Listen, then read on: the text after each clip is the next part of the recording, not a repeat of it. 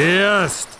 Der Podcast von Fräulein Flora. Wie liebt eigentlich Salzburg? Diese Frage stellen wir in diesem Podcast einmal im Monat. Mein Name ist Hendrik und ich bin euer Podcast-Host. Diese Folge wird präsentiert von Frau und Arbeit. Wir fangen an mit einer kleinen Vorstellrunde. Ich sitze hier in einem schönen Wohnzimmer mitten in Salzburg. Die Sonne scheint durchs Fenster. Mir gegenüber sitzen Eva und Michi. Guten Morgen. Guten Morgen. Guten Morgen. Schön, dass ihr euch Zeit genommen habt. Wer seid ihr? Wer sind wir? also ja, ich bin Eva. Ich bin keine Salzburgerin ursprünglich. Ich wohne aber schon seit fast 20 Jahren in Salzburg. Okay, Dialekt hast du nicht angenommen? Ein bisschen. Okay. schon, schon, zum Teil ein bisschen, ja. Und ähm, also ich sage mal so, in Deutschland würden sie sagen, da wo ich herkomme, warum redest denn du so österreichisch? Ja, Und hier genau. sagen sie, Das was geht ist mit dir los? Genau. Du redest nicht richtig, du kommst bestimmt aus Deutschland. äh, ich bin fast 40 Jahre alt. Mhm. Bin die Ehefrau von der Michi. Mhm. Ich bin die Mama von der, nein, die Mami von der Marie. Die Michi ist die Mama, muss man ja, sonst korrigiert sie uns wieder, unsere Kleine. Und ja, mir gehört das Wohnzimmer. Gut gemacht. Ja, und ich bin Michi. Ich bin, jetzt muss ich überlegen, 39 gerade geworden. und bin die Frau von, von Eva und die Mama von Marie. Und bald auch von Valentin. Die Michi sitzt mir nämlich gegenüber und hat einen ziemlich dicken Bauch. Danke. Das ist schön, wenn man das einer Frau sagt. Hendrik, mach nur weiter so. schon zum Einstand schon verkackt. Es tut mir leid. Einen sehr schönen großen Schwangerschaftsbauch natürlich. Danke. Okay, jetzt haben wir schon ein bisschen von euch gehört. Ihr seid ein Paar, ihr seid ein Ehepaar und ihr habt ein Kind und bekommt ein zweites. Richtig. Da werden wir heute ein bisschen drüber reden. Ich möchte aber einsteigen in die Thematik, seit wann seid ihr verheiratet? Seit 2019. Jetzt, mhm. seit 2019. Seit 8. Juni 2019 sind wir verheiratet. Okay, ihr habt geheiratet wo? In Thalgau, in der Hundsmarktmühle, mit einem wunderschönen Fest mit all unseren Freunden und Familie Und ganz vielen Kindern. und ganz vielen Kindern, unter anderem auch mit unserer Tochter. Da war sie gerade ein Jahr. Sie ist einen Tag vorher ein Jahr geworden. Okay, sehr cool. Jetzt habt ihr gesagt, Juni 19. Das bedeutet sechs Monate, nachdem die Ehe erlaubt worden ist Richtig, in ja. Österreich. Vorher war es immer nur eine eingetragene Partnerschaft. Mhm. Das habe ich jetzt mir ja vorher mal kurz so ein bisschen angeguckt, weil das ja nicht so in meinem, in meiner Bubble spielt es nicht so eine Rolle, sage ich jetzt mal. Und ich bin ein bisschen schockiert gewesen darüber, dass die Ehe für gleichgeschlechtliche Paare in Österreich erst seit 1.1.19 machbar ist. Habt ihr das davor schon gesagt, gedacht, gewollt zu heiraten? Weil es gab ja auch viele, die dann praktisch am 1.1. gleich geheiratet haben. Na, also so war es bei uns jetzt nicht. Es war, wir haben da eigentlich gar nicht so drüber nachgedacht, ob das jetzt Ehe oder eingetragene Partnerschaft ist, richtig? Also ich, ich muss dazu sagen, ich war schon mal verpartnert, weil Ehe ging ja damals noch nicht. Und da war es eben eine eingetragene Partnerschaft und ich war auch immer der Meinung, ich heirate nicht nochmal, bis ich dann Michi kennengelernt habe und wir die Marie gekriegt haben. Und dann habe ich mir gedacht, naja, das Kind verbindet eh für ewig und immer, dann können wir auch noch, noch, noch heiraten, noch dazu heiraten. Dann geht auch noch und, ein Ring. Genau, und dann hat das ähm, eigentlich zufällig gut zusammengepasst. Also die, die, ähm, die Marie ist eben 18 geboren und wir wollten dann, ich weiß eigentlich gar nicht mehr so genau, warum wollten wir eigentlich neu- 2019 heiraten? Im Nachhinein war es gut, weil 20 wäre es nicht gegangen. Richtig. Stimmt, ja. Vor dem ganzen Terror. Genau, ganzen Wahnsinn, genau. ja. Ich, ich weiß, es hat sich irgendwie so ergeben. Also ich habe den Antrag ähm, auch mit dicken Bauch bekommen. Stimmt, du ähm, warst schon Zu schwanger. Hause, genau. Kurz vorm Valentinstag 2018. Und ich glaube, das war so eine spontane Eingebung, dass wir sagen, okay, jetzt, also vor dem Kind, also vor der Geburt heiraten, nein, das ist einfach zu stressig. Und dann hat sich irgendwie, haben gesagt, okay, dann heiraten wir ein Jahr später. War dann noch immer stressig, weil halt ein einjähriges Kind ein einjähriges Kind ist. Aber hat dann super, super gepasst. Also wie gesagt, im Nachhinein ist man immer schlauer. Also im Nachhinein hätten wir uns wahrscheinlich massiv geärgert, wenn wir gesagt haben, wir warten, bis die Marie 2 ist. Ja. Also es hat einfach. War es ein guter Zeitpunkt? Genau, Es es war ein war super eine, eine ich glaube, eine, eine, eine Bauchentscheidung, dass wir gesagt haben, ein Jahr später, dann ist sie aus dem Gröbsten draußen. Man, man Okay. glaubt das ja beim ersten Kind noch. ähm, und ähm, ja. Okay.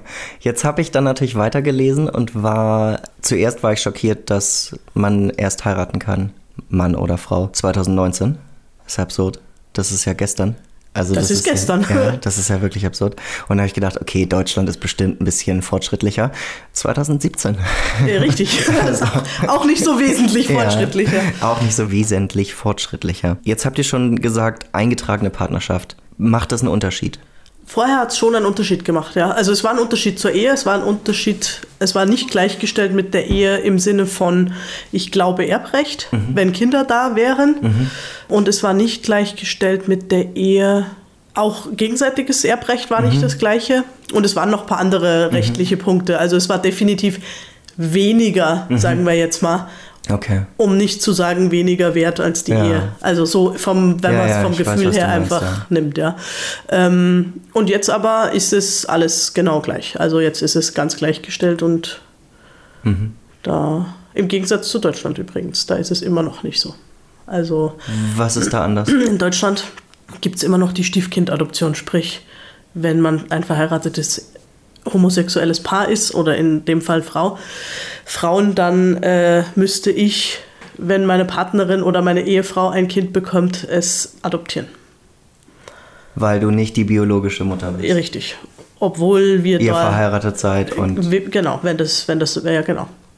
In Österreich ist das nicht so. Wir waren ja nicht verheiratet und ich Ah. bin trotzdem als zweiter Elternteil ganz Automatisch. offiziell in der, in der Geburtsurkunde von der Marie eingetragen. jetzt bin ich gerade ein bisschen, ich komme in Stocken. was? Okay, das passt überhaupt nicht in mein vielleicht manchmal etwas unfaires Bild des doch eher konservativen Österreichs. Nein, ich Österreich ist eines der progressivsten europäischen Länder, was das betrifft. Ja. Glaubt man nicht, ist aber so. Haben wir auch erst rausgefunden, als wir angefangen haben, uns mit dem Thema zu beschäftigen und, und eben äh, bei so einem Informationsabend, als wir uns, also als wir uns entschieden haben, dass wir, dass wir Kinder kriegen wollen, das ist ja dann nicht so einfach. Ja. Nicht so ganz Es fehlt einfach. ja Es, ne? ein eklatanter Teil es dafür. fehlt ein äh, eklatanter Teil und man muss sich damit ein bisschen beschäftigen. Also Ja. wie kommt man jetzt zu einem Kind?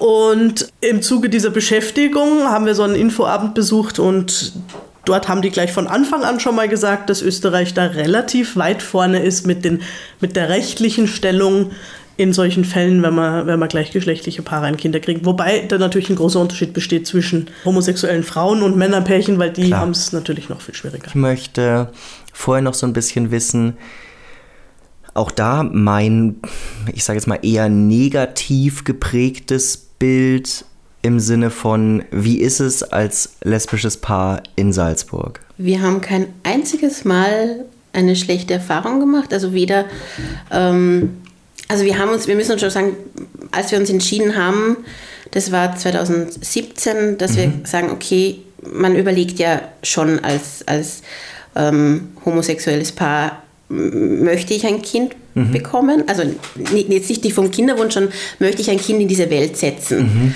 weil man natürlich jetzt nicht der Regelfamilie entspricht. Und es war dann wirklich so, dass eine Freundin, also und ihr Mann, ähm, die, haben, die waren schwanger und haben das uns mal beim gemeinsamen Frühstück hier in der Wohnung ähm, verkündet. Und wir haben dann über Kinder geredet und, und wie toll das ist. Und irgendwann, nachdem die dann weg war, ähm, schaut mich Eva an und sagt, weißt was, wir machen das jetzt einfach. Wir überlegen jetzt nicht noch länger. Wir wollen beide Kinder. Ähm, es ist was Tolles und ähm, das werden tolle Kinder werden. Und man muss auch, glaube ich, Vertrauen in die Welt haben, weil sonst darf man weder als homosexuelles noch als Gleichgeschlecht, als äh, heterosexuelles Paar ein Kind in diese Welt setzen, wie man im Moment sieht. Also man muss einfach Vertrauen haben, dass die Welt gut ist. Und ja, dann haben wir eben diesen Prozess begonnen. Und kein einziges Mal, also weder von der Klinik her noch dann von diesen ganzen Kursen, die man da besucht als, als Schwangere oder als schwangeres Paar. Hebamme, Frauenärztin. Also es gab kein einziges Mal irgendwo, dass jemand komisch geschaut hätte oder gestockt hätte. Und ähm, die Marie ist jetzt seit die zwei, also jetzt fast zwei Jahre in, in, in Betreuung, quasi mhm. ähm, Krabbelgruppe und jetzt Kindergarten. Und auch da gab es nie, also weder von, von, von, von den Pädagoginnen und von der Leitung, äh, noch von den Eltern gab es irgendwie, dass da mal irgendwie komisch geschaut oder getuschelt oder die Marie irgendwie ausgeschlossen wäre. Also das gibt es einfach es mag, es kann sein, dass wir Glück haben, dass mhm. wir einfach in der richtigen, wie du sagst, in der richtigen Bubble ähm, uns befinden und ja. unsere Freunde und, und halt die ähm, Leute, die, die wir in unser Leben lassen, einfach so, so offen sind. Kann ja, auch ich meine, den Freundeskreis, den kann man sich ja auf eine gewisse Art und Weise aussuchen. Genau. Ja, aber die, der Ort, wo jetzt das Kind betreut wird, ja, natürlich irgendwo auch, aber wer da sonst noch so rumrennt, ja nicht. Eben, aber also wie gesagt, da gab es nie ein, ein Thema, irgendwie, dass, dass das wir komisch großartig. angeschaut worden wären. Also und auch bei diesen ganzen Vorbereitungskursen, also da war es jetzt nicht, dass irgendwie das... Und auch das ohne Kind nicht. Also Nein. in der Beziehung Nein. haben wir vorher nie Probleme gehabt, oder? Mhm. Na, auch, also, nee. Was ich ein paar Mal ja. jetzt so gehört habe, wenn man sich so andere, weiß ich nicht, Geschichten und Stories anguckt oder hört, was man so im Internet findet, gibt es viele, die sagen, wir werden, wir, also gerade bei Frauen, wir wurden oder werden dauernd gefragt, ob wir Geschwister sind. Das ist uns noch nie passiert. Nein. Oder im Urlaub wurden die Betten zusammengestellt im Hotelzimmer immer wieder? Nein, eigentlich hat es da auch noch nie ein Problem gegeben, außer vielleicht in der einen Unterkunft, die ich fälschlicherweise mal gebucht habe, auf, auf so einer kleinen Nordseeinsel. Okay. Da, da war es vielleicht ein bisschen, aber gut, das war auch eine katholische Nonnenunterkunft, das habe ich noch nicht gewusst, sondern von einer Nonnen geführtes Hotel. ähm, aber äh, na, wir hatten da okay, noch nie cool.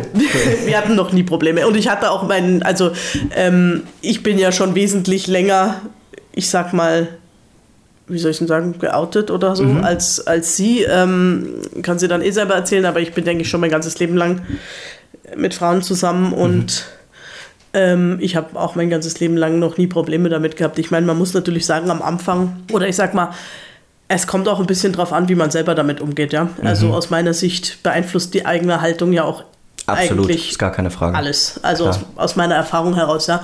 Und ganz am Anfang, als ich jung war, natürlich, da habe ich auch in der Firma, äh, ach nee, und so verstecken und, und, und hier und da und äh, draußen nicht Händchen halten und mhm. könnte ja wer sehen und keine Ahnung. Aber mit der Zeit hat es dann so ein paar Erlebnisse in meinem Leben gegeben, wo ich mir gesagt habe, nö, warum? Warum soll ich mich verstellen? Wenn mhm. jemand ein Problem damit hat, ist das nicht mein Problem, sondern, sondern der, seins, ja. richtig, ne?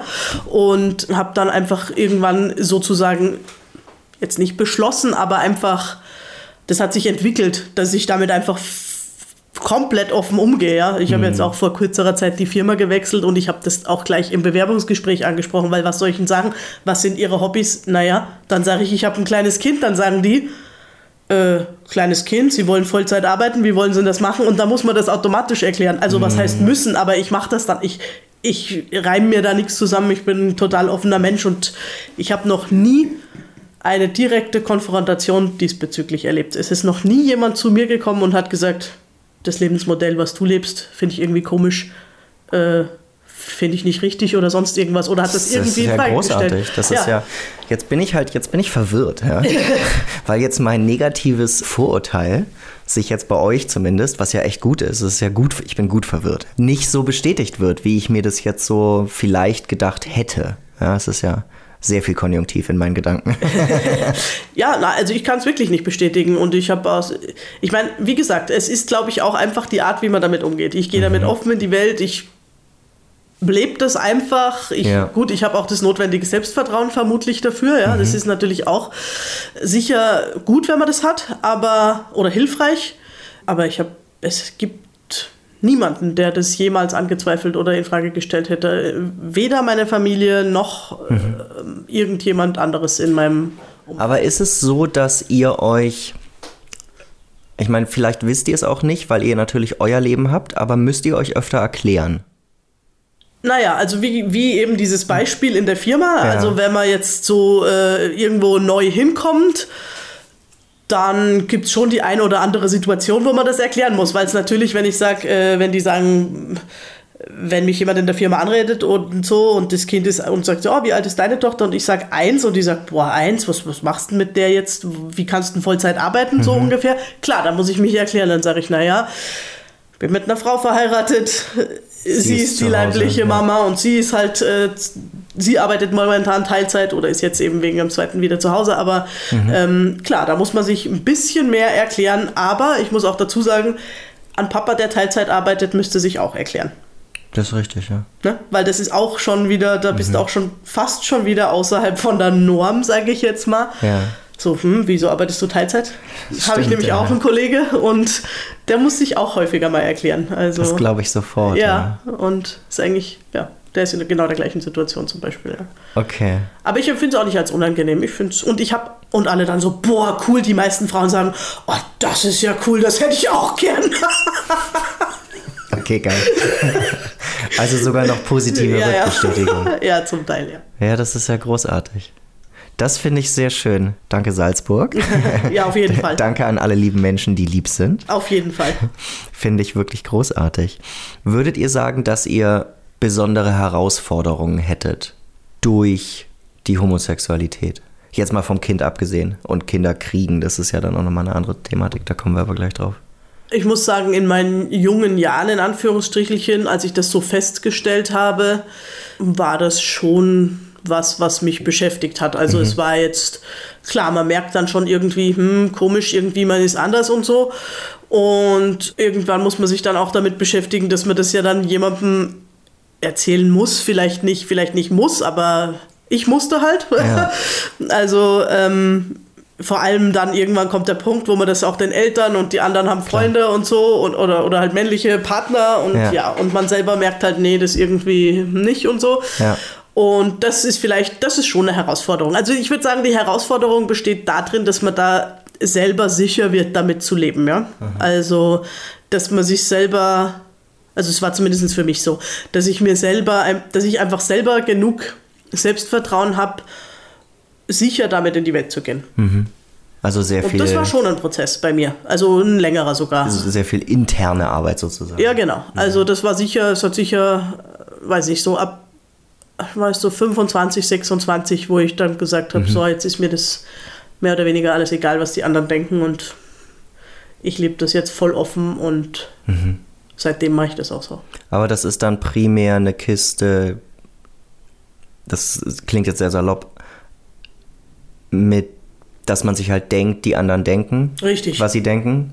Ich glaube, dass die gleiche Entwicklung auch wahrscheinlich jeder andere junger Mensch in irgendeiner Art und Weise Ja. durchmacht. Man muss sich halt irgendwie entwickeln, man muss Ja. seine eigene Ja. Position im Leben ein bisschen festigen und da ist eben das halt schon ein größerer Teil davon, wenn man anders ist als andere oder anders als die Mehrheit. Ja, ja ich glaube, das ist wahrscheinlich der Punkt. Einfach Ja. nicht ganz der Mehrheit entspricht. Richtig, ja. Okay. Aber im Hier und Jetzt nicht, oder? Im Hier und Jetzt, Würde ich sagen, nö, na. da haben wir keine. Ich weiß jetzt nicht, wie das für dich war, da war das ja doch ein bisschen anders. Na, aber irgendwie.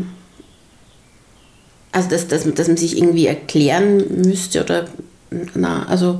Naja, deiner Mama hast du es dann schon Ja, schon, müssen. schon, aber, aber ich glaube, dass, dass, ähm, dass dieses Kennenlernen ja sowieso bei uns anders war, weil wir waren zuerst befreundet, also wir haben uns durch die Arbeit kennengelernt und erst dann hat sich quasi ähm, die Beziehung oder die, die, die Liebe entwickelt. Aber und das ist natürlich für einen auch ein, ein Prozess. Also wie Klar, gesagt, ja. Ähm, Eva ist meine, ich sage mal, meine erste und meine einzige Frau. und ähm, ich weiß gar nicht, wie alt ich da war. Es war 2014, müsste ich jetzt zurückrechnen. also über, über, über 30 ähm, und dann irgendwie der, der Mutter zu sagen, hey, ich habe jetzt dann eine Frau nach Hause gebracht und mich halt in eine Frau verliebt, ist ähm, ja schon auch schwierig, ähm, weil man halt, wie du sagst, sich oft denkt, was, was andere denken und diesen Fehler begeht man halt oft, also egal was es jetzt ist. Also ich glaube, den Fehler begeht grundsätzlich mal jeder. Genau. So, aber das ist natürlich bei diesem, ich möchte nicht das Wort Norm benutzen, das ist ja irgendwie blöd, so was ist normal, ne? Aber ich glaube, es geht da sehr stark um den Hauptanteil der Beziehungen sind halt Hetero-Beziehungen. Ja, und dem entspricht man dann halt nicht. Ja, gut. Aber ich bin, ja, ich bin, ich bin positiv verwirrt. Ich kann mich nur wiederholen. Finde ich großartig. Jetzt haben wir schon ein paar Mal über Marie geredet, eure Tochter. Mhm. Kurz auch schon ein bisschen über die rechtlichen Themen. Jetzt habt ihr und über den Start in eure Gedanken, weil jetzt machen wir es einfach. Wie ist da der Prozess? Wie ist der Weg? Wie kommt man ohne Samen zum Kind? Also ohne Samen kommt man gar nicht zum Kind. Um dir das mal biologisch. Um dir das mal, man, man, man, man braucht schon Danke beides. für die Erklärung. Also es ist naja, zuerst mal fängt es an wie ganz normal auch. Also ich weiß halt, normal ist ja auch so blöd. So wie bei jedem anderen Paar. Wie bei jedem Paar denkt man sich oder bekommt man irgendwann mhm. den Wunsch, dass man gern zusammen ein Kind kriegen würde. So hat es angefangen. Genau, und es gibt in Salzburg ähm, zwei Kinderwunsch. Ja, so viel wir wissen. Wir, also wir, die, wir die, die, halt die, die, die, die, wir halt kennen. Mhm. Und ähm, wir haben dann aufgrund von sag ich mal, der, der Homepage und wie die Sachen beworben werden ähm, und einfach ein Bauchgefühl uns für eine davon, für, die, für eine davon entschieden. Mhm. Einfach weil es da auch schon, ich nenne es jetzt mal so böse, beworben wurde. Mhm. Also dass auch für, für gleichgeschlechtliche Paare mhm. ähm, quasi die Behandlung angeboten wird. Und dann ähm, saßen wir mit ähm, anderen heterosexuellen Paaren bei so einem Infoabend. Mhm wo das einfach erklärt wird. Ähm, ganz faktisch auf medizinischer Basis, wie die Chancen sind, ähm, wie die Abläufe sind, was man, was es für Möglichkeiten gibt. Also es gibt ja von relativ invasiv, sage ich jetzt einmal, mhm. ähm, bis zu man braucht nur den Insemination. Genau, man braucht nur den Samen. Mhm. Gibt es ja alles. Ja, dann beginnen so quasi die. Dann geht man wieder nach Hause. Genau. Dann weiß man wieder, dann weiß man echt viel über das Ganze biologische und mhm. faktischen Hintergründe. Und dann, also bei mir war das dann zumindest so, dass wir dann schon, also wir haben schon eine Zeit überlegt, weil wann ist, weil es ist ja so, der große Unterschied für Glaube ich zumindest. Ich wollte nie mit einem Mann Kinder, also weiß ich es jetzt nicht so genau. Aber für mich der große Unterschied ist, man kann es nicht einfach so machen. Man kann es nicht einfach so, komm, wir probieren das jetzt. Ja, so also wir hören jetzt auch zu verhüten und dann schauen ja. wir mal. Und dann so, schauen ne? wir mal und dann passiert das halt schon ja. irgendwann. Ne? So, bei mir ist das jetzt, ich bin aber sowieso eher auch so ein Planmensch, dann so passiert, wann ist denn jetzt der richtige Zeitpunkt? das okay, zu tun. Das ist natürlich schlimm, Können wir uns das ja leisten und so rechnen und so schauen und so planen in meinem Kopf. Ja. Und irgendwann habe ich dann gecheckt, nee, so wird das aber nichts. Ne? Ja. Weil klar, probieren ist irgendwie einfacher, weil dann, mach, ja. ne, dann machst du es einfach. Aber nee, geht ja nicht und du musst das irgendwie du musst es ja ein Stück weit planen, aber du Logisch. darfst es auch nicht überplanen. Und ich mhm. habe dann irgendwann zu ihr gesagt, das weiß ich noch, habe ich gesagt, scheiß drauf, den richtigen Zeitpunkt gibt es eh nicht, jetzt gehen wir einfach hin mhm. und probieren das aus. Mhm. Also, weil es gibt ihn nicht, ne? Ja. Und äh, du weißt sowieso vorher nicht, das weiß man aber auch erst, wenn man es hat, man weiß sowieso nicht, wie es dann wirklich wird und wie mhm. das ist. Und ja, dann, dann sind wir einfach hingegangen. Haben uns einen Termin funktioniert? Ob es funktioniert, dann haben wir uns einen Termin ausgemacht und sind mal zu diesem Arztvorgespräch dahin gegangen. Genau. Und wir haben uns vorher schon auch recht klar dafür entschieden, zu sagen, wir wollen das auf die möglichst natürlichste Art und Weise. Sprich, mhm einfach nur die Insemination. Wir wollen, weil es gibt ja keinen ähm, medizinischen Grund, dass die Michi keine Kinder kriegen könnte. Und das war auch übrigens auch, das ist ja auch noch ein Thema. Ne? Mhm. Ich könnte ja theoretisch auch Kinder kriegen. Das wäre sowieso eine Frage, auf ja, jeden Fall noch. Können wir ja später. Äh, jedenfalls ähm, haben wir uns gleich von vornherein beide schon festgelegt, dass ohne irgendwelche Hormone, ohne irgendwelche äh, zusätzlichen ja ich nehme die Gebärmutter raus, äh, ich nehme die, Eizelle, nehm die Eizelle raus und wir befruchten das irgendwie außerhalb ja. oder so, sondern einfach ähm, okay, also klassisch Samen in Spritze, Spritze rein, fertig. Wenn man es okay. jetzt mal so ganz. Äh, ja, gut, im Prinzip wie der Prozess ja sonst auch genau. ist, gesagt. Ja. Genau. Okay. Also das, da waren wir schon relativ klar und so sind wir dann eigentlich zu dieser Klinik hingegangen. Okay, das ist total spannend, weil das Lustige ist jetzt, was in meinem Kopf gerade passiert, ist in dem Moment, in dem ihr Klinik sagt ja. denke ich, es gibt ein Problem, ein Kind zu bekommen. Natürlich habt ihr auf eine gewisse Art und Weise ein Problem, ja, weil halt der Mann fehlt, aber ja kein Bio Kein medizinisches. Kein Kein, medizinisches. genau, danke schön. Kein, ein, ein biologisches, aber kein medizinisches. Richtig, ja. genau. Das ist nämlich total spannend, ja, Ja. weil da sind ja sicher auch normale Paare, Da sind- bei denen es aber eben natürlich Sehr auf natürliche Art und Die Weise nicht meisten funktioniert. sogar, also wenn man jetzt mal die Wartezimmer-Situation betrachtet, waren da die meisten Frauen mit ihren Männern da, Genau. wo halt Mhm. Wahrscheinlich dann irgendeine andere, Eine entweder auch Insemination oder irgendeine andere Art und Weise von Ja. In-vitro-Fertilisation oder was auch immer äh, notwendig war. Ja. Okay, aber äh, okay, dann wart ihr euch irgendwie recht schnell klar, natür so natürlich wie möglich. So natürlich wie möglich, ja. Okay, und dann ist ja die für mich spannende Frage, woher kommt jetzt der Samen? Ja, das haben wir uns auch überlegt. Die haben da so einen Kühlschrank, sagen, hey, hier, bitte.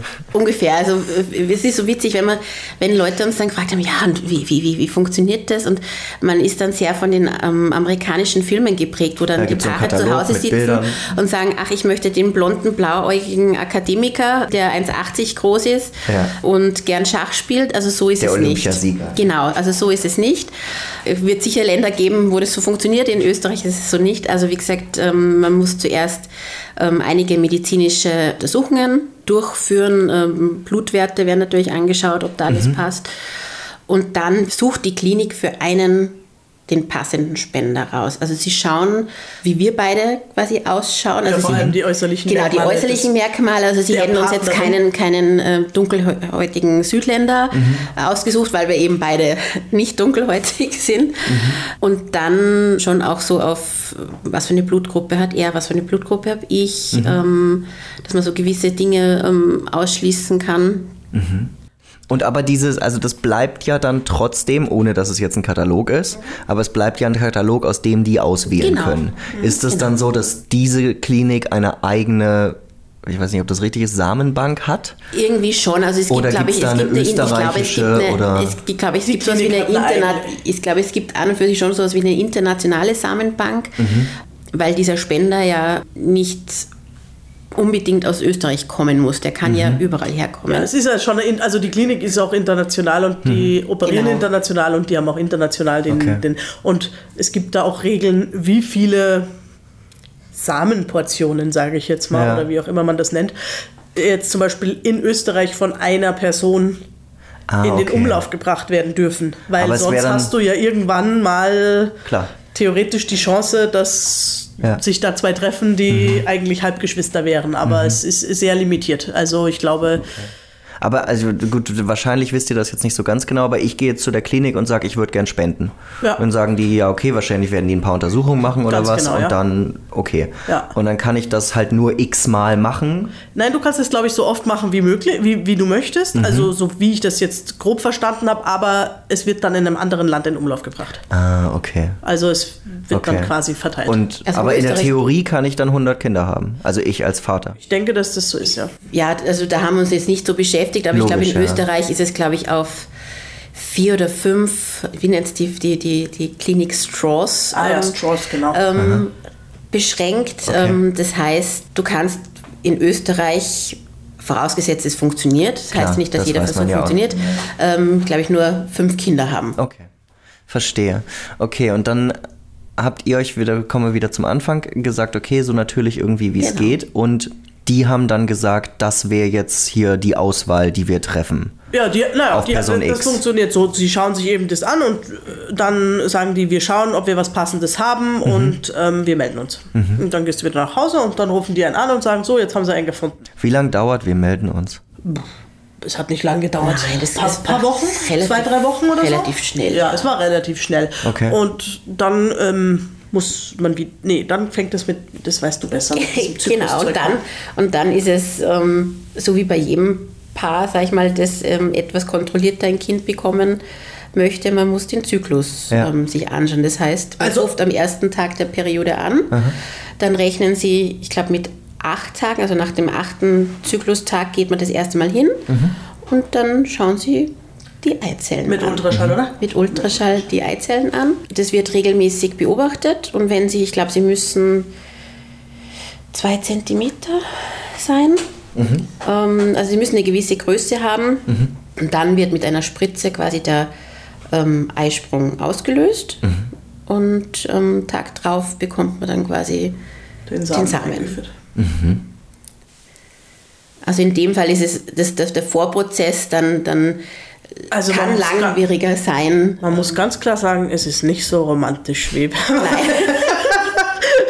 wie wenn man einfach miteinander schlafen würde. Das ist jetzt, wobei auch das kann, wie ich mir äh, sagen habe lassen, recht stressig sein, wenn man da dann auch so Termine Klar, abpassen muss. Wenn man muss, da ne? so Termine Wenn's abpassen auf Kinderwunsch muss. Wenn es wirklich ja. auf Kinderwunsch getrimmt ist. Natürlich, ja. Aber ähm, also ich muss jetzt von mir aus sagen, ich habe das als unglaublich stressig empfunden bei beim ersten Kind. Also dieses Hinpassen und dieses Warten und geht's jetzt schon und ah, mhm. ah, nochmal hin und nochmal, äh, dabei war es eigentlich gar nichts. Also im ja, Nachhinein aber es ist natürlich viel geplanter und deswegen richtig, ja, erlaubt das natürlich auch mehr Gedanken. Bei mir, ja und mehr Hoffnung und so weiter. Und dann ist natürlich zumindest in meinem Kopf die Frage, die Klinik macht das ja sicherlich nicht umsonst. Nein. Das ist richtig. Erst, jetzt ist Werbung. Hallo, da ist die Eva von Fräulein Flora und ich sitze heute mit der Andrea und der Claudia von Frauenarbeit in der Sternegstraßen und ich habe eine Frage, die mir jetzt schon länger unter den Nägeln brennt. Claudia und Andrea, warum müssen Sie eigentlich speziell Frauen mit dem Thema Geld auseinandersetzen? Warum speziell Frauen sich äh, mehr damit auseinandersetzen sollen, ist, weil äh, wie ich feststellen kann oder wir feststellen können bei Frauenarbeit, dass Frauen oft schon ein sehr ambivalentes Verhältnis zum Thema Geld haben. Es hat viel mit Sozialisation zu tun. Ähm, und man merkt auch, dass Frauen ja schon bei der Berufswahl ähm, eher danach gehen, was interessiert mich, sehr klassisch nach wie vor die Berufe wählen. Und das sind nicht unbedingt die Berufe, wo man sehr gut verdient. Drastisch weniger Pension, geringeres Einkommen, Teilzeitarbeit vielleicht. Was ist eigentlich an diesem Stichwort Motherhood Penalty dran? Was ändert sich mit dem ersten Kind?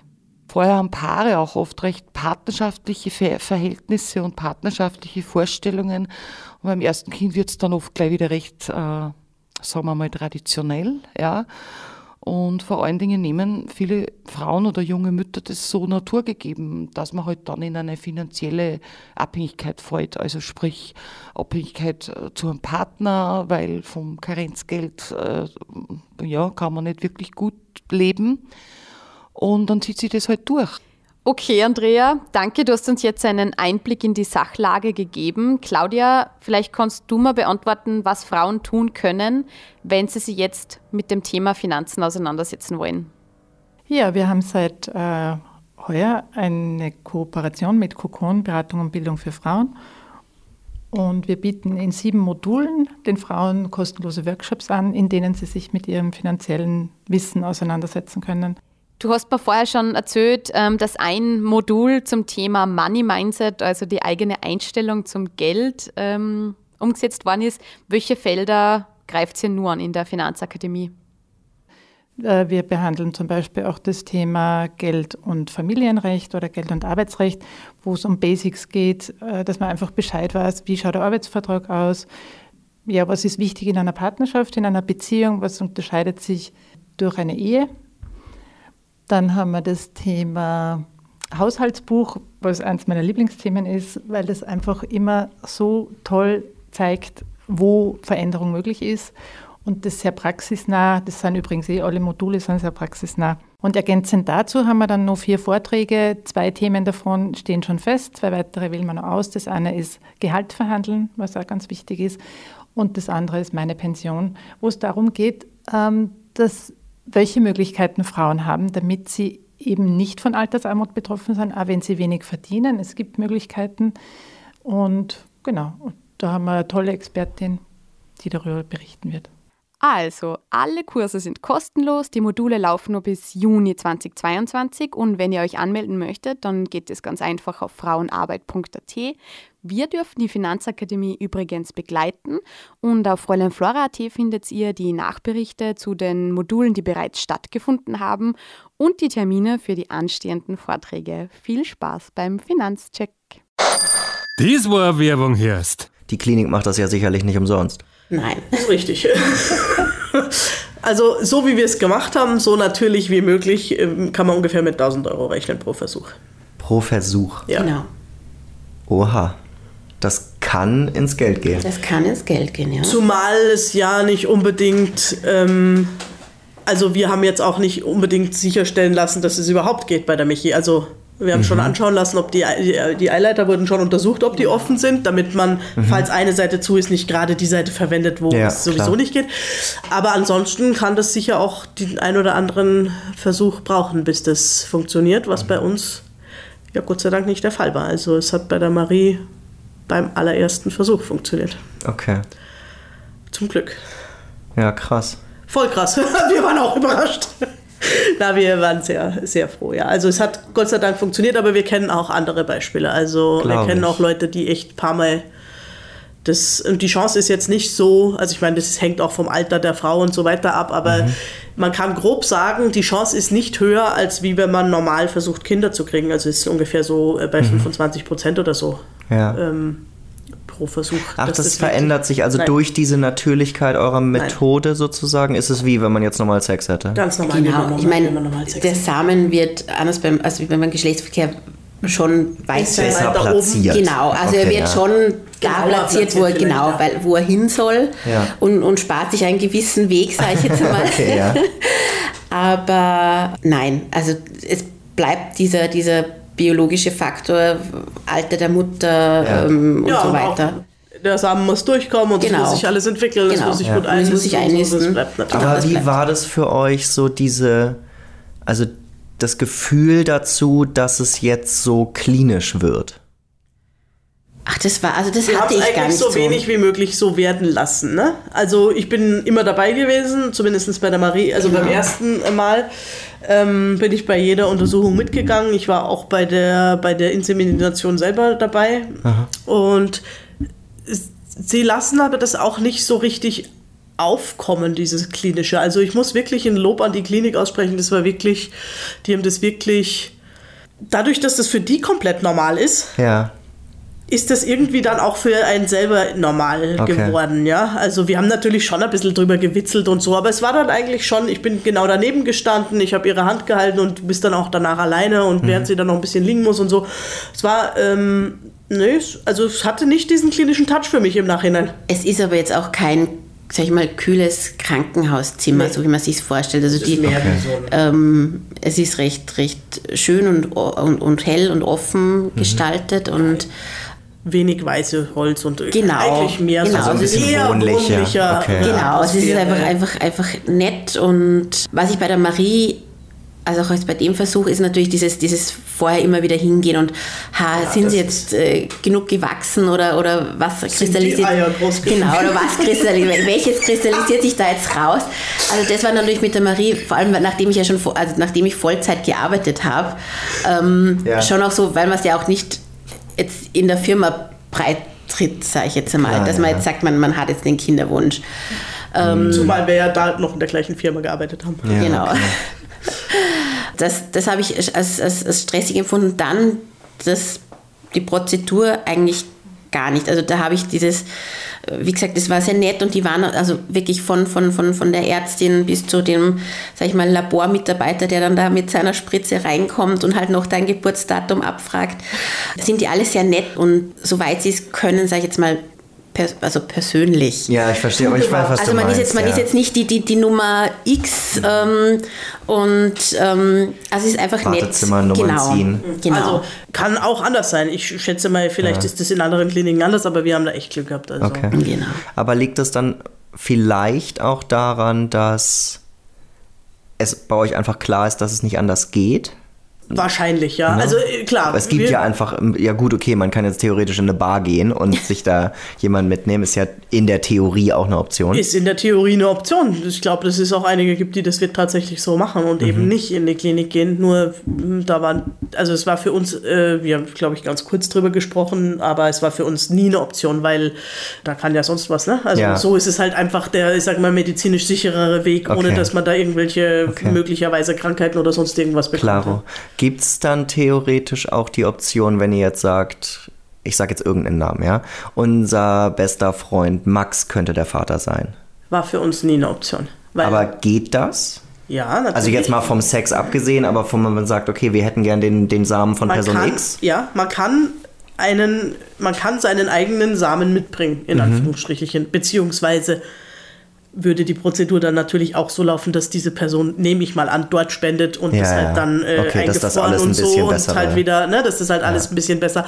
Ähm, aber klar, das könnte man auch machen, aber äh, kam für uns auch nie in Frage, weil für uns eigentlich schon von vornherein klar war, dass ähm, wir können eigentlich streichen. Es war von vornherein klar, dass wir zweites Kind kriegen wollen und wir wollen keine weitere Person da drin involviert haben. Und ich sehe mich da im Nachhinein sehr bestätigt da drin, äh, seit ich die Marie habe.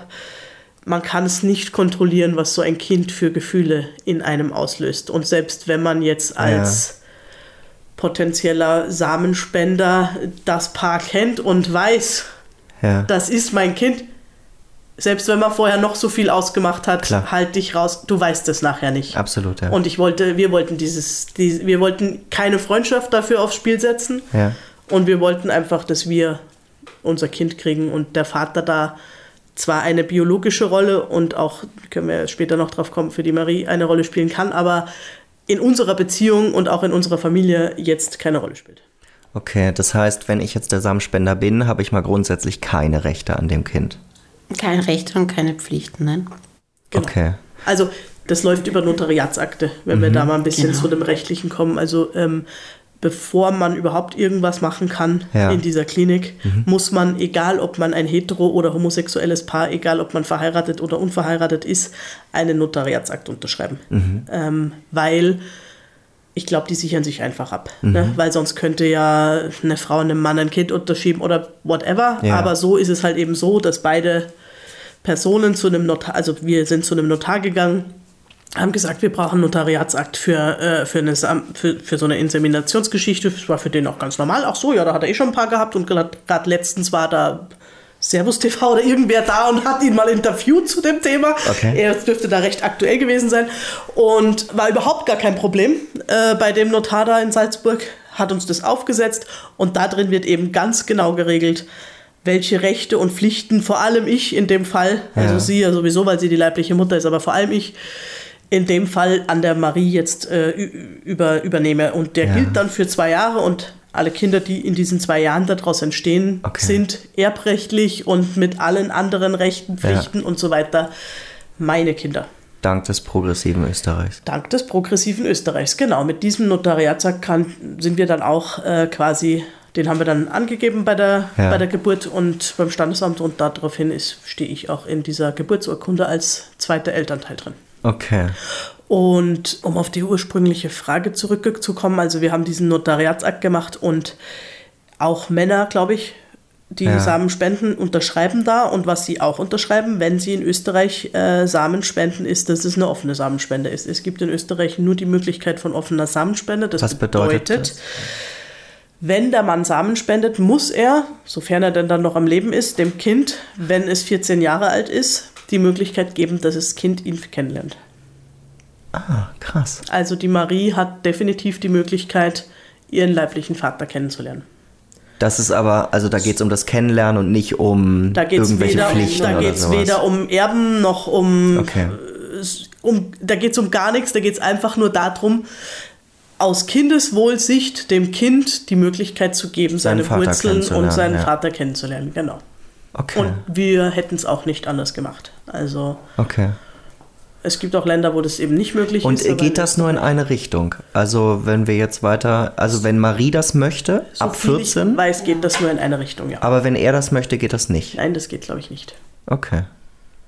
Muss ich aber auch sagen, das wissen wir jetzt. Also wir Ich weiß wissen es nur, nicht ganz genau, wir wissen es jetzt nur von, von, von der Klinik eben, dass es, ähm, also egal ob du jetzt äh, Samen spendest, du kannst ja auch als Frau ähm, Eizellen spenden, Mhm. ist es in Österreich immer offen. Das heißt, die Kinder, die aus deiner Spende entstehen, haben dann die Möglichkeit, dich kennenzulernen, wenn sie wollen. Mhm. Ob das jetzt andersrum auch ginge, bin ich mir nicht sicher. Also da haben wir uns dann eigentlich nie beschäftigt, nachdem Mhm. es bei uns jetzt der Fall war, dass, dass wir sagen, okay, wir brauchen eine Spende und wir geben keine. Also Okay. Ja, spannend. Mhm. Jetzt kam dann die Schwangerschaft. Genau. Das hat dann funktioniert? hat sofort funktioniert ähm, beim allerersten Mal. Also wie gesagt, wir hatten ähm, die Spende. Am nächsten Tag sind wir gleich auf Urlaub gefahren, eben auf diese Auf die Nordsee. die Nordseeinsel, Ins Kloster. ins Kloster. Also es war ein Hotel, aber halt von Man hätte vielleicht von der, von der Abkürzung schon mal. Ja, Äh, ist wurscht. aber Also da okay. stand nicht gay-friendly dabei. Nein. Nein, Das war sehr witzig. Auf Aber jeden egal. Fall standen wir dann vor diesem, vor diesem leicht äh, kirchenangehauchten ähm, Hotel. Und ähm, es war ein sehr, sehr witziger. Es war ein Traum, weil in der Früh waren da so Gemeinschaftstische zum Frühstücken. Und du bist dann so mit 50 plus Menschen beieinander gesessen, die sich darüber unterhalten haben, was sie am Vorabend im Bibel-TV angeschaut haben. Also es war wirklich total interessant, was war da für Menschen. Und wir haben, haben uns dann ein bisschen abseits gehalten, sage ich jetzt mal. Okay. Aber Es ist ja wurscht. Äh, aber ähm, genau, die Michi war dann plötzlich ziemlich müde. Also das erste Mal, seitdem wir zusammen waren, hat sie plötzlich angefangen, ausgedehnte Mittagsschläfchen zu machen. Und wir haben uns schon gedacht, hm, okay. Das ist die Nordseeluft. Ja, genau, das ist die Nordseeluft. Und ja, ähm, man muss, wie lange muss man denn Zwei eigentlich Wochen. warten? Zwei Wochen muss man warten. Zwei Wochen danach Von kann man den, Zeitpunkt Bis man einen zu- Test machen ja, kann, Den oder kriegt wie? man auch mit von der Klinik, den Schwangerschaftstest. zwei Tests bekommt man mit. Genau. Und die zwei Wochen sind halt schon. Die sind schon lang. die zwei Wochen. Also, glaube ich, äh, weil, also bei der, bei der Marie war es definitiv, es hat sich am Anfang recht schnell was verändert bei dir, ne? Du hast dich grad, hast gleich anders ge- geschmeckt oder irgendwas hat die, oder gerochen oder so und wir haben uns schon gedacht, komisch irgendwie und plötzlich hat sie Frischkäse gekauft, die hat vorher noch nie Frischkäse gekauft. und ja, Gummibärchen also, mit Senf, Ja. so ganz klischeehaft. Oder? also es, war, es waren so Sachen, die einfach komischerweise plötzlich ganz anders waren als vorher. Und ja, nach zwei Wochen haben wir dann den Test gemacht. Ich weiß gar nicht, wir haben ihn, glaube ich, sogar schon Ich glaube, zwei wir Tage haben vorher gemacht, weil genau, haben uns extra einen besorgt und haben nochmal einen gemacht. Und der war dann positiv. Ja. Dann haben wir eben noch die offiziellen Tests abgewartet und Die waren dann auch positiv. die waren dann auch positiv und dann wussten wir, okay, es hat funktioniert und dann lauft dann, also nachdem man zwei Wochen auf den Test gehibbelt hat, sage ich jetzt mal, beginnt dann eh wie bei jedem Paar die, die Hibbelphase mit den drei Monaten. Und ja, nachdem die dann durch war, wird man dann ein bisschen ruhiger und dann haben wir echt die Schwangerschaft sehr genossen. Also ich zumindest. War eine tolle Schwangerschaft. Ja. Aber jetzt kommen wir zu dein, du hast es vorher schon mal angedeutet, Eva, dass jetzt seid ihr zwei Frauen, Ja, die beide schwanger werden können, vielleicht, vielleicht auch nicht. theoretisch zumindest. Ja. Theoretisch mal. Wie kam es zu der Entscheidung, dass Michi das macht? Es war nie eine Frage. Okay. Also In unserem Fall war in es nie eine unserem Frage. Fall war es nie eine Frage. Also es haben wir- na, also es war von vornherein für mich völlig ausgeschlossen, dass ich selber Kinder kriege. Okay. Also es, es existiert in meiner Welt oder in meiner persönlichen Bubble nicht. Also Spannend. ja, ich kann mir das wirklich überhaupt nicht vorstellen. Krass. Ja. Mir fehlt da irgendwie was. Mir fehlt dieses Mama-Gehen, glaube ich, irgendwie. Also, ich bin wirklich, ich liebe Marie über alles. Ja. Also, die ja Leute, dann fehlt die dir nicht das Mama wissen, gehen, dann fehlt dir das Kind bekommen mir gehen. fehlt das Kind bekommen gehen, ja. Ja. Also, das, das ist überhaupt nicht in meiner Welt. Null. Es war nie eine Frage. Und viele haben dann gesagt, ach, von unseren Freunden, ne, wirst sehen, wenn du das bei der Michi siehst, wie schön so eine Schwangerschaft ist und wie das toll ist, wenn du dann so ein Kind kriegst und so. Es ist toll, wenn man ein Kind kriegt. Aber nicht, ich nicht. Na, die haben dann, viele haben dann vorausgesagt, ah, das zweite kriegst dann du oder so. Das machen ja vielleicht auch manche Ja. Paare. Ähm, aber wäre ja auch möglich. Aber Klaro, ja. nee. Okay, spannend. Und, also war das und es eigentlich. Mhm. war aber auch für sie von vornherein klar. Du, du, bei ihr ist es genau umgekehrt. Sie wollte unbedingt Kinder kriegen und schwanger sein. Also sie wollte das wirklich. Mhm. Auch dieses Schwangersein. Ne? Und du wolltest es auch tatsächlich ein zweites Mal, was mir vollkommen unverständlich ist, aber bitte. Wie gesagt, es fehlt mir. Aber wenn wir da jetzt dann nochmal so ein bisschen einsteigen, ähm, bei dem zweiten Kind Ja. jetzt, ja. Jetzt ist Michi praktisch das zweite Mal schwanger. Wenn du aber nach dem ersten Mal gesagt hättest, boah, kein Bock mehr. Also das war jetzt, das war cool, aber zweimal muss nicht sein. Wird es dann ein zweites Kind geben? Nein, Dann hätten wir nur Marie. Okay, dann hätten wir nur ein Kind, ja. okay, na cool. Also ganz klare Verhältnisse im Vollkommen Prinzip klar. von Anfang an. War das dann eine große Debatte oder wusstet ihr das einfach Überhaupt beide? nicht. Wir haben eigentlich nie drüber geredet. Nein, es war von Anfang, es war immer unausgesprochen klar. Dass also bei Das- dem, ab dem Moment, dass ihr gesagt habt, wir kriegen jetzt ein Kind, dass Michi sagt, ich bin das. Genau, ich bin die Du, Mama. würdest, du, würdest, du würdest das von, von den Schmerzen allein schon gar nicht Ich bin aushalten. echt Null. Nein, ich will's. Na, ich, mir fehlt das einfach, ja. Also, Also bist du, ohne dir zu nahe zu treten, der wehleidige Typ. ja, auf jeden Fall. Männer schnupfen? Ich bin der Typ Männerschnupfen. Wirklich. So, oh, ich habe Unterleibsschmerzen. Und sie so, ah, was ist mit dir? Ich habe ein Kind gekriegt. Entspann dich mal. Ja, so ungefähr. Ja, na, also das muss ich ganz offen und ehrlich zugeben, da bin ich wirklich der wehleidige Typ, auch wenn ich vielleicht nach außen eher der, äh, sagen wir mal, äh, Harte Kern. harte Schale, weicher Kerntyp, aber Ja. ja, na, das Okay. Spannend. Ja. Extrem Aber gut spannend. so, gut, dass wir uns Nee, so absolut. gefunden Das haben. ist ja Also, dann im Prinzip vereinfacht es sehr viele Dinge. Ja, total. Ne? Weil stell dir mal vor, wir hätten da jetzt auch noch drüber debattieren müssen, wer jetzt da das Kind austrägt. Schnick, schnack, schnuck. Ja. Oder man probiert es bei beiden. Ja, oder. Oh. Beide gleichzeitig Oh, schwanger. ja, oh. Gibt es auch einige, aber Ah, der- der- ist natürlich auch eine Kostenfrage. Gell? Also, Klar, ja. Das auch, ja. Okay, sehr, sehr spannend.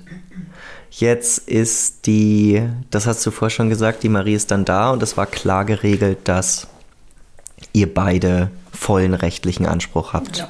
an dem Kind. In Deutschland hast du gesagt, hättest du sie adoptieren müssen, separat noch. Ja. Weißt du, ob das dann schwierig ist in Deutschland oder ob das so ein, nur ein Proforma Na, es ist sozusagen? sehr schwierig. Es ist halt so, wie, ich, wie jede Adoption schwierig ist. Okay. Also es ist ein langwieriger Prozess, sagen wir es mal so. Also es zieht sich über ein Jahr.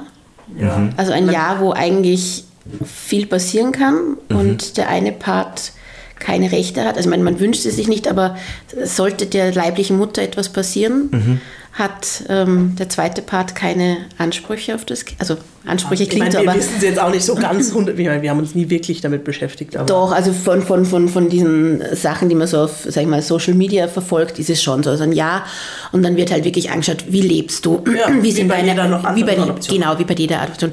Wie sind deine ähm, Einkommensverhältnisse? Ähm, äh, und vor allem, das ist relativ streng. Ich glaube, ich weiß nicht, ob es noch immer so ist, aber da muss ja wirklich das Kind ein eigenes äh, Zimmer haben. Also es ist wirklich sehr streng geregelt und zieht sich über einen langen Prozess, wo eben auch äh, relativ oder die, oder die Beziehung durchleuchtet wird. Halt. Das ist halt voll absurd Genau. eigentlich. Ne? Voll Genau. absurd, weil man äh, lebt ja schon zusammen und so, ne? Also Das ist me ich, hat sich gemeinsam dafür entschieden, dieses Ich finde das, wenn man sich so ein bisschen damit immer auseinandersetzt, ich habe das jetzt nicht großartig mal getan, aber habe mal irgendwann so eine Phase gehabt, wo ich das interessant fand mit Adoption. Glaube ich auch vielleicht, was ihr anfänglich mal gesagt habt, möchte man ein Kind in diese Welt setzen und eigentlich gibt es genug Kinder, die man adoptieren könnte, müsste. In, in der Glückseligkeit, in der wir leben dürfen sozusagen. Und ich habe mir dann so gemerkt, jeder Trottel kann vögeln und ein Kind bekommen. Genau. Richtig. Aber wenn du eins nehmen möchtest, dann wirst du durchleuchtet. Einerseits Komplett. sinnvoll, ja, weil dass man auch nicht wieder In jedem gleichen Weise, Kind ja. gibt, ist ja irgendwie auch sinnvoll. Aber dass das dann bei dem Gleichgeschlechtlichen auch so ein Thema ist, finde ich Zum Glück in schockierend. Österreich nicht. Genau, da sind wir wieder dann da. Mehr, weil äh, bei der eingetragenen Partnerschaft war es, glaube ich, schon noch so. Also, na, da war's, äh, bei uns war es auch nicht mehr. War nicht so, ne? Na? 2018. Also ich weiß nicht, wann das aufgehört hat, dass, dass diese Stiefkindadoption abgeschafft worden ist, aber bei uns war es Gott sei Dank nicht mehr. Sonst bin ich aber auch ehrlich gesagt nicht sicher, ob ich das gemacht hätte. Okay. Also, weil das ist. Ich meine, ich bin selber adoptiert. Ja. Also ich weiß von vor vielen Jahren, wie dieser Prozess funktioniert. Ich glaube, wenn ich das Kind adoptieren hätte müssen, hätte ich da anders drauf geschaut. Allein durch Weil du es aus Eigenerfahrung kennst? ja, oder? na, allein äh, dieses weil ich das Nackigmachen? einfach als das empfinde ich als ziemlich diskriminierend, würde ich als sehr diskriminierend empfinden. Ja. Wenn ich wenn ich mich mit meiner Ehepartnerin dafür entscheide, ein Kind zu bekommen und es dann nachher adoptieren muss, das fände ich also Das ist ziemlich assi eigentlich. ja, finde ich auch. Richtig. Und drum, also wir waren sehr, sehr froh, wie wirklich leicht das in Österreich geht, dass man da, wenn man sich ein bisschen erkundigt, aber der Papierkram, den hat jeder bei einem Kind kriegen, also das ist eben so. Und wenn man sich da ein bisschen erkundigt, dann hat es super funktioniert, gell? Okay. Das heißt, wir haben jetzt zweimal die gleiche Mama, biologisch. Zweimal den gleichen Papa. Aha. Man kann nämlich, ähm, das wussten wir aber, ähm, als, als die Marie noch quasi im Bauch war, auch nicht. Man kann Bei dieser Klinik bei dieser. Klinik, ich weiß nicht, ob es überall geht, ähm, Straws Reservieren. also reservieren, also Samen reservieren. Und ähm, nachdem die Marie uns gut geglückt ist, ähm, habe ich dann in der Klinik angerufen und gesagt, bitte, ähm, wenn noch vorhanden, möchten wir zwei, Alles. Wir haben, glaube ich, gesagt. nein, alles. wir haben zwei, in unserem Kopf war es, beim, beim nächsten Mal versuchen wir es ähm, Es war zweimal. eh nicht mehr, mehr da.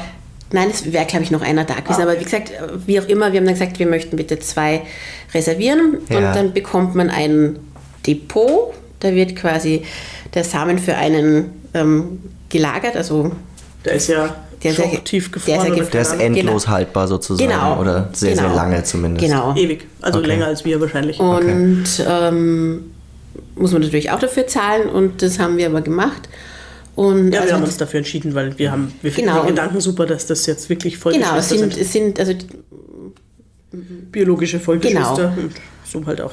Und ja, und dann, als dann klar wurde, okay, jetzt ist die Marie aus dem Gröbsten draußen, wir wollen jetzt versuchen, ein zweites Kind äh, zu bekommen, hatten wir eben die zwei Versuche, was ein bisschen, also zumindest für mich, stressiger gemacht hat, dieser Versuch, weil ich wusste, okay, zweimal haben wir jetzt noch und was ist dann? lassen wir es dann sein und sagen, okay, wir haben nur ein Kind, ein gesundes, tolles Kind. Aber als Frau oder ich zumindest hatte doch den Wunsch, zwei Kinder zu haben. Also da war so ein bisschen die Thematik, was machen wir dann? Würden wir es dann mit einem anderen Spender versuchen? Weil, wie gesagt, der Spender, das wurde dann von der Klinik abgeklärt, Spende, also der ist aus diesem Spenderregister draußen, also der spendet nicht mehr. Das hat so ein bisschen einen Stressfaktor dieses Mal hinzugefügt, muss ich sagen. Also für mich. Also Aber woher kam. Für mich also, war es anders. Für mich war es genau anders. Für mich war es, wo hörst du denn auf, wenn du endlose Versuche hast? ja. Also für mich war das total wichtig irgendwie, witzigerweise. Das haben wir eh auch besprochen, dass das begrenzt ist. Und für mich war auch ziemlich klar, wenn das nichts wird mit diesen Versuchen von dem gleichen Spender, dann kriegen wir nur ein, dann haben wir nur ein Kind. Du meinst im Sinne von, wo hört man auf, dass man halt sagt, man kann jetzt 10.000 Mal das Genau. versuchen, wenn man möchte und das Richtig. Geld hat, Genau. logischerweise. Ja, ja, aber genau. Und für mich war das, ich habe das sozusagen als für mich natürliche Begrenzung in Anführungsstrichen hergenommen irgendwie, weil erstens einmal dauert das ja auch alles ein bisschen. Also Klar. man muss immer mal wieder ein paar Monate warten und bla bla bla. Und ähm, also Altersfrage auch für mich schon ein bisschen so. Und zweitens Euer Alter oder Kinderabstand? Unser Alter und auch Abstand. Ja. Ja, das hat für mich einfach das Ganze so ein bisschen natürlich begrenzt. Und dieses, in meinem Kopf zumindest, ist das, jetzt da sind zwei Versuche und wenn wir das probieren. Und für mich war das ganz klar, ihr probiert das. Ich möchte nicht, dass das mit einem anderen Spender probiert wird. Also, Und dieses, aber um darauf nochmal einzugehen, dieses, dass das der gleiche Papa ist. Woher kam dieser Gedanke? War das so, also du hast ja vorher gesagt, ihr wusstet das ganz am Anfang nicht, dass man was reservieren kann. Das habt ihr dann nochmal in der Broschüre nachgelesen? Oder? Nein, ich glaube, wir waren, da war ich noch schwanger über die Hosi, war das, glaube ich. Ja. Es gibt ähm, so Elterntreffs, ähm, wo eben So für homosexuelle genau, Familien. Also für, wo, wo man sich einfach als Eltern austauschen kann, wo die Kinder miteinander spielen können. Und ich kann mich erinnern, das war eben, war ich im März, also schon relativ hochschwanger. Und also danke, so wie jetzt, ja.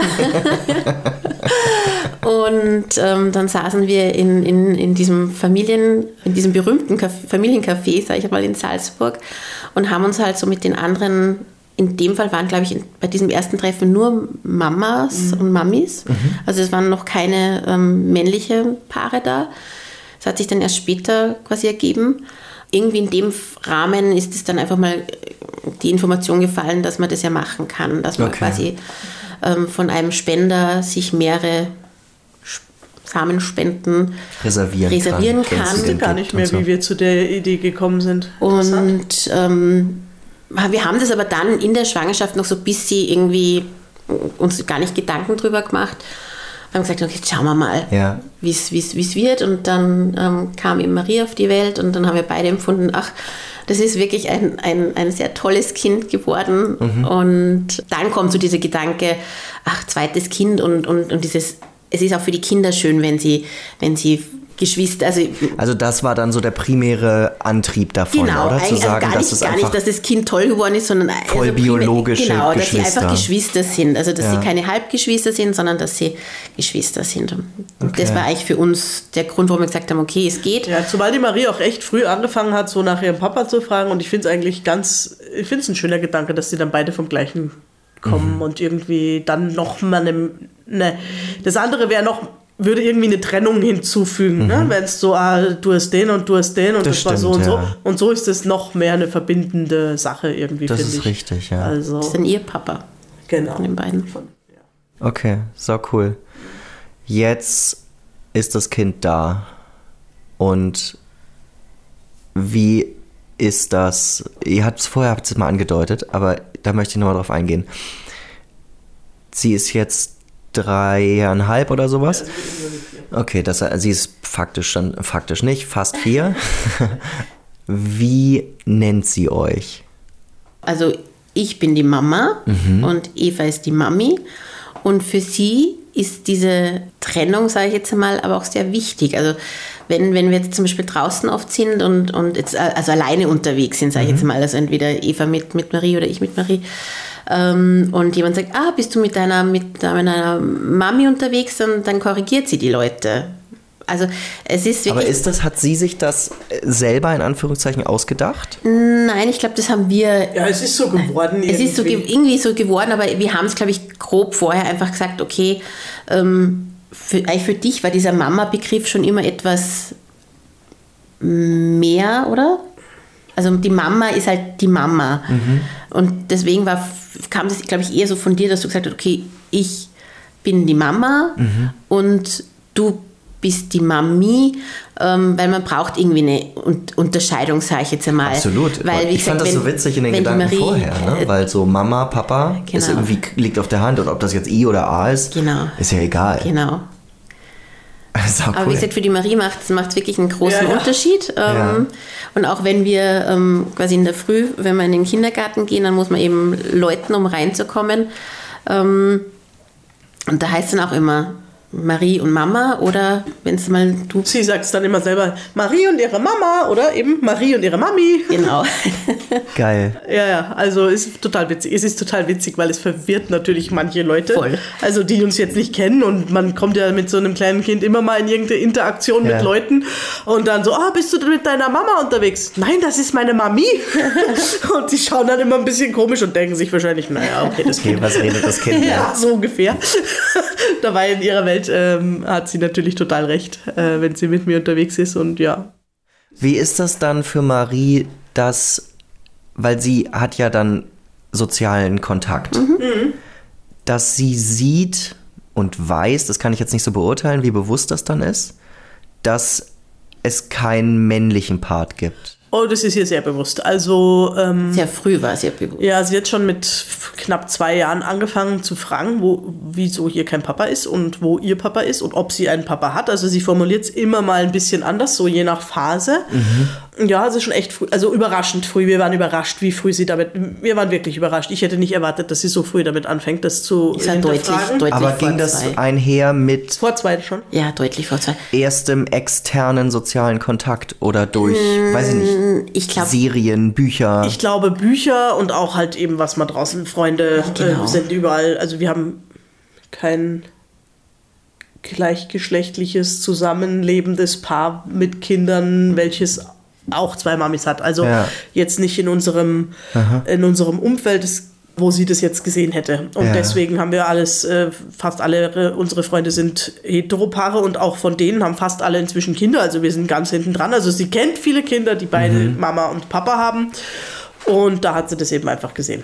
Und habt ihr euch da schon vorher mal mit auseinandergesetzt, bevor sie angefangen hat zu fragen? Also wir waren, wie gesagt, ziemlich überrascht, dass sie so früh angefangen hat und haben uns nicht so richtig damit auseinander. Also ich mich nicht bewusst, aber es war auch für mich eigentlich immer klar, dass wir ihr einfach sagen, wie es ist. Also mhm. natürlich, wenn sie gefragt hat, habe ich einen Papa? Ja klar, du hast einen Papa, mhm. weil sonst, man braucht immer Papa und Mama, um mhm. auf der Welt zu sein.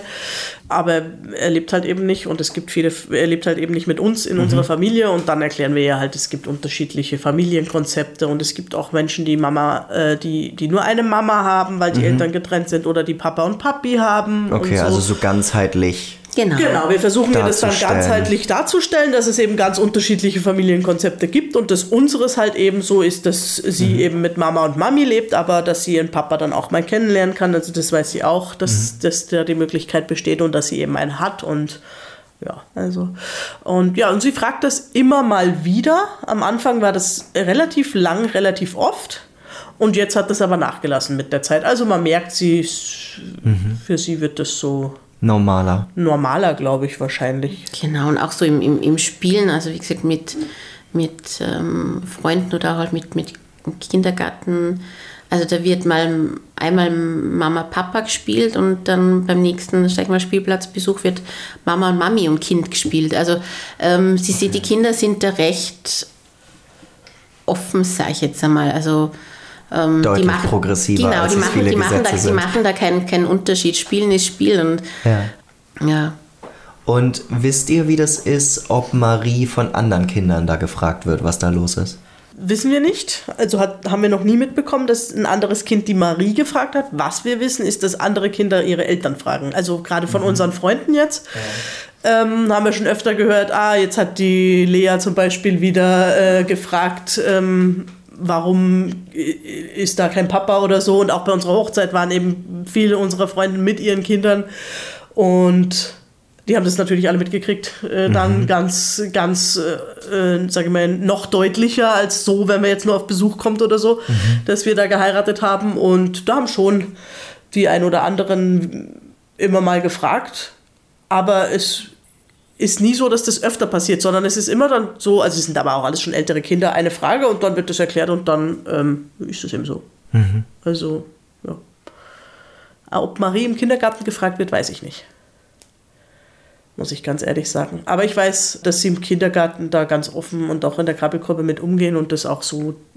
Also, sie gehen da auch so drauf ein, dass sie auch mit Marie über Mama und Mami reden. Also mhm. sie haben das übernommen, wie wir das machen, damit auch die Marie da halt, mhm. sie gehen da ganz normal damit um einfach und integrieren das in den Alltag. Mhm. Hat man da oder habt ihr da irgendwie Sorgen vorab gehabt darüber? Dass das irgendwie, ich meine, ihr habt es vorher mal sehr ausführlich erzählt, dass ihr sehr wenig bis gar keine Probleme so also, gegenübersteht. Also, ich sag mal so, ich habe mir vorgenommen, die Marie oder ich habe mir als Ziel genommen, das klingt jetzt ein bisschen blöd, aber äh, so bin ich halt, ähm, bevor, bevor, die Marie, bevor, bevor die Marie auf die Welt gekommen ist oder bevor wir uns entschieden haben, Kinder zu kriegen, habe ich mir halt für mich selber überlegt, was möchte ich denn mhm. diesem Kind mitgeben, was braucht mein Kind. Mhm. Auch im Hinblick darauf, dass es sicherlich äh, dadurch, dass wir eben ein anderes Familienkonzept haben, nicht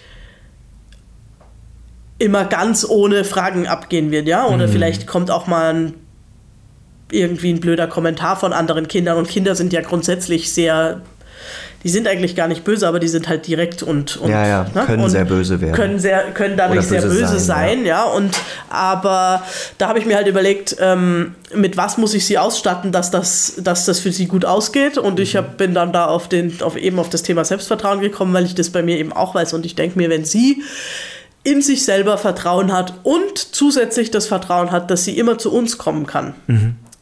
Dann, egal was ist, dann kommt sie da auch gut durch. Und es werden alle Kinder in irgendeiner Art und Weise mal eine schlechte Erfahrung machen, sei es jetzt, ob die gut im Sport sind, schlecht im Sport sind, dick, dünn, groß, klein, blond, was auch immer. Ne? Egal. Ja. Ähm, ich glaube, das ist egal und drum mache ich mir da keine Sorgen.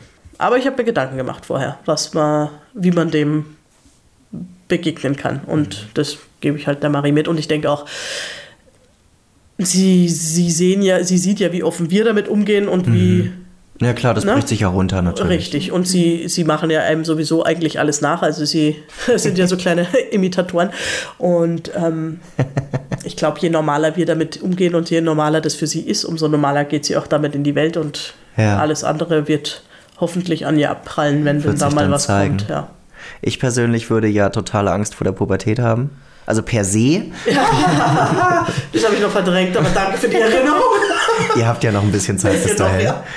Ähm, ihr könnt euch oder sie bis dahin noch gut ausstatten, glaube ich, mit Ja. einigen, mit Selbstbewusstsein. Ja. Aber da hätte ich jetzt so, muss ich sagen.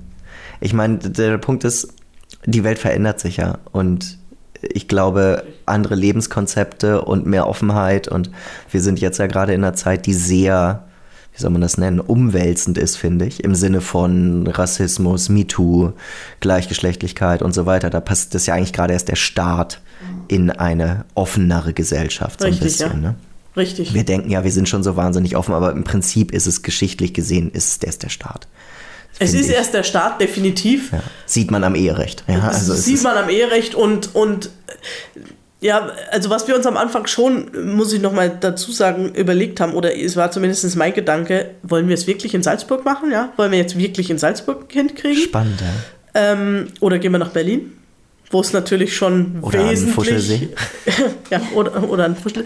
Ähm, äh, wo es natürlich in Berlin ist, es wesentlich Es ist leichter, ne? weil da wesentlich gibt es offener, ja. wesentlich viele me- mehr andere, ganz andere Lebenskonzepte Klar, und einfach da, viel mehr mehr, Vielfalt ist. Buntheit und Vielfalt. Aber ich habe mir dann gedacht, nee, wenn nie wer anfängt, dann wird sich auch nie was ändern. Ist ein Argument, ja. Und ich finde sowieso, wenn man heutzutage Kinder in die Welt setzt, eh wie die Michi schon mal gesagt hat, braucht man mal so ein Grundvertrauen und man braucht auch ein Grundvertrauen in die Kinder, weil das Einzige, was wir ja nur hoffen können, ist, dass es die Kinder mal anders machen als wir. Ich will gar nicht sagen besser, aber auf jeden Fall anders. Weil nur so ist, kann, ist Entwicklung und Weiterentwicklung möglich. Und deswegen haben wir uns entschieden, auch hier in Salzburg Kinder zu kriegen, mit dem Ergebnis, dass es gar kein Problem war. Wir waren auch überrascht zum Teil davon. Und mit dem Ergebnis, dass wir noch nie eine negative Erfahrung gemacht haben und auch die Marie nicht, weil das hätten wir sicher mitbekommen. Und ja, ähm, so gesehen glaube ich halt auch, dass, dass es ein Gewinn ist für die Welt, wenn Kinder aus anderen Lebenskonzepten in die Welt gehen und halt ihre Gedanken mit einfließen lassen in das große Ganze einfach. Absolut. Es ist ja mehr Vielfalt, führt einfach zu mehr Akzeptanz und allem. Richtig, genau, ja. Das sieht man ja im Prinzip da, ne? da wo die Städte sind immer eher ein bisschen linker, als dass die ländlichen Regionen sind. Richtig, ja. Das ist, glaube ich, das beste Beispiel dafür, um Genau, das so ja. zu beschreiben. Genau, ja. Aber ich glaube, allein, also, wenn ich jetzt sage, ich habe mir, glaube ich, mehr Gedanken oder Sorgen gemacht, als die Marie in die Betreuung kam, als, als du. Ähm, weil ich per se der, der ängstlichere Typ bin von uns beiden. Aber ich muss sagen, im Nachhinein, es wird schon, egal mit welcher Form der Familie, es wird einfach sehr offen in, in dem Kindergarten umgegangen. Also gerade in der, in, der, in der Krabbelgruppe, das ist doch ein sehr geschützter kleiner Rahmen, sage ich jetzt mal, wo die Gruppen sind, ähm, gibt es von jeder Familie einen, einen Bilderrahmen. Ähm, da ist dann ein Familienbild drinnen. Und da war bunt gemischt. Also das, da sage ich mal, die, die klassische Familie äh, Mama, Papa, Kind und Hund. Und dann gab es aber auch die Bilder von nur Mama und Kind. Und dann gab es eben unser Bild. Und, und ich habe das dann aber eigentlich auch ganz offen. Also ich habe sowohl den, den, den Pädagoginnen eben gesagt, in, in welchen Familienverbund die Marie aufwächst, ähm, als auch dann den Eltern. Also es war dann nie ein Geheimnis, aber es war dann auch nie, dass ich irgendwie was Negatives mitbekommen hätte. Oder allein auch, das beste Beispiel ist auch hier, wo wir wohnen. Also es ist ein, also eine recht also veraltete Siedlung, klingt jetzt so böse, gell? aber es sind halt, hier sind viele Kinder aufgewachsen, die halt ausgezogen sind und jetzt sind noch die Eltern da. Also ich würde Ja. sagen, so der, der Grund ist so 60 plus, der hier wohnt. Ja. Und man hätte hier eigentlich erwarten können, dass ähm, wir blöd Vorurteile? Vorteile, Ja. Die man selber die- nämlich genau, hat. dass wir vielleicht blöd angeschaut werden. Und Ja. auch dann, als die Marie auf, die, auf der Welt war, dass wir hier blöd angeschaut werden. Aber es war kein einziges Mal, also die Marie ist hier, so wie mal eine Nachbarin gesagt hat, der Sonnenschein in, in dieser Siedlung. Jeder kennt sie, jeder, jeder strahlt, wenn er sie sieht. Also es ist überhaupt kein, kein es war nie, nie, nie ein, ein Thema. Also wie die, in welcher Familienkonstellation die Marie aufwächst. Und allein von daher, ähm, glaube ich, habe ich einfach auch schon viel von meiner Sorge, die ich vorab hatte, einfach abgelegt aufgrund der vielen Positiven ähm, Erfahrungen. positiven Erfahrungen, die wir gemacht haben. Voll schön. Voll. Und wenn ihr dann zu viert seid,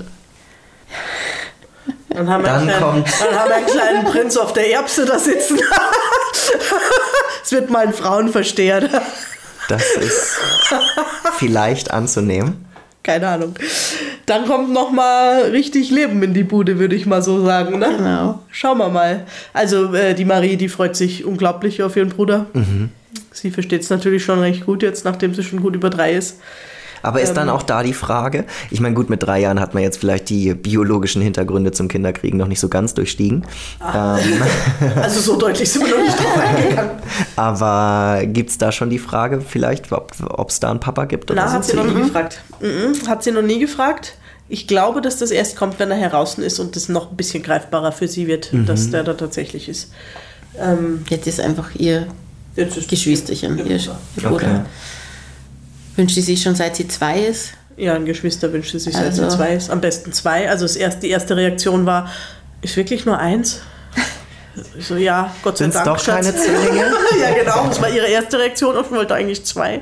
Dann ist ein Bub. Süß. Dann habe ich gesagt, jetzt wird es ein Bur. Nein, sie wollte ein Mädchen. Ne? ja, dann haben wir ihr halt erklärt, dass man das so nicht entscheiden kann. Also. Aber ähm, ja, das wird, das wird super. Also wir freuen uns alle drauf und ähm, wir machen uns überhaupt keine Sorgen, oder? Also ich meine, Nein. also ich mache mir jetzt wirklich gar keine Sorgen, was, was das zweite Kind betrifft, weil eben durch diese ausnahmslos positiven Erfahrungen, die wir gemacht haben, gibt es da keinen Grund zum Sorgen machen. Also die normalen Sorgen, die man sich, die man sich macht, wenn man, Gut, wenn man dann plötzlich zu viert ist und wieder ein kleines Baby hat, aber jetzt keine im Hinblick auf, auf unsere Familie, nein. Mhm. Voll gut. Als letzte, eine, ja, vielleicht die letzte Frage würde ich. Jetzt hast du es vorher gesagt, dass du das dann praktisch auch nochmal erklärst irgendwie im Kindergarten mit den Bildern oder so. Ist das was, was einfach ja, part of the game so ungefähr ist? Oder nimmt, nehmt ihr das wahr, dass ihr euch doch hin und wieder mehr erklären müsst, als wenn jetzt ein Mann dabei wäre? Also in dem Fall, in dem, in dem speziellen Fall vom Kindergarten, ähm, war es jetzt gar nicht so ein, ein also in dieser, sag ich mal, das war der erste Elternabend, nenne ich es jetzt einmal. Und da hat jeder seine Familie vorgestellt. Also da Ach war es so. jetzt gar nicht so, dass ich sage, ich muss jetzt die, die Marie erklären oder ich muss jetzt uns erklären. Das war einfach nur eine Vorstellungsrunde. Einfach, genau, das war einfach ein, ein, ein, ein offen in der Runde reden, sagen, okay, ähm, bei uns ist die Konstellation ist, dass, dass, dass quasi die Marie eine Mami hat und mich als Mama und dass wir halt so zusammenleben. War aber jetzt kein so, ich greife dem jetzt vorweg, um irgendwelche Tuscheleien oder irgendwelche äh, Sachen abzufangen. Ich finde es grundsätzlich immer ganz witzig in solchen Vorstellungsrunden, muss ich sagen. Also Ja. äh, wir waren auch gemeinsam bei, wie war das da, wie heißt das da, Schwangerschaftsgymnastik oder Ja. na, äh, Geburtsvorbereitungskurs. Und natürlich kommt dann immer diese Vorstellrunde, wo sich jeder vorstellt und die meisten haben halt einen Papa, also eigentlich hatten da alle einen Papa mit oder waren alleine dort, aber hatten den Papa zu Hause. Und äh, wir zwei waren halt gemeinsam dort und dann ist halt immer witzig zu sehen, so, mh, die schauen dann immer so ein bisschen komisch und dann sagst du, ja, ich bin halt die Mami und so. Und dann alle so, ach so, ja, okay. also es war nie so, äh, es war nie, auch da nie was Negatives, auch im Krankenhaus. Ah, das war, das war, äh, bei der Frauenärztin war witzig. Ja, wie, sie hat gesagt, wir waren dort gemeinsam eben bei der ersten, für die erste Untersuchung, äh, nach dem, nach dem, in- für die erste Schwangerschaftsuntersuchung. Ja. Und äh, sie sagt so, äh, wollen Sie mit reinkommen? Und ich so, ja, ich, oder wer sind Sie denn? Oder irgendwie so. Und ich so, ja, ich bin die Mami. Ach so, dann haben Sie ja eine wichtige Rolle in dem Ganzen. Kommen Sie mit rein. So, also total nett und voll ähm, fröhlich und voller Offenheit war das. Gell? Es war wirklich auch, ja, es hat wirklich viele total überraschend schöne äh, Momente und Erfahrungen gegeben auf dieser ganzen Reise mit zwei Frauen und einem Kind bis jetzt. Ist wunderbar. Ja. Ich glaube, das ist ein hervorragendes Schlusswort. Wirklich. Dann sind wir am Ende. Es hat mich sehr gefreut. Vielen Dank für die ganzen Erklärungen. Ich habe extrem viel gelernt. Freut uns. Ähm, ich freue mich sehr, dass ich als Deutscher in einem progressiveren Land gelandet bin. Auch wenn ich das noch nicht so ganz verortet kriege in meinem Gehirn. Ob meiner Vorurteile natürlich. Und ich hoffe, ihr da draußen hattet eine schöne Zeit, habt auch was gelernt und mitgenommen, seid vielleicht auch ein bisschen beschwingt, ob der positiven Vibes. Und vielen Dank, dass ihr so lieb und so offen wart. Gerne. Wir sagen danke. Ja. Danke. Danke für die Möglichkeit. Ciao. Ciao. Diese Folge wurde präsentiert von Frau und Arbeit. Geh erst! Der Podcast von Fräulein Flora.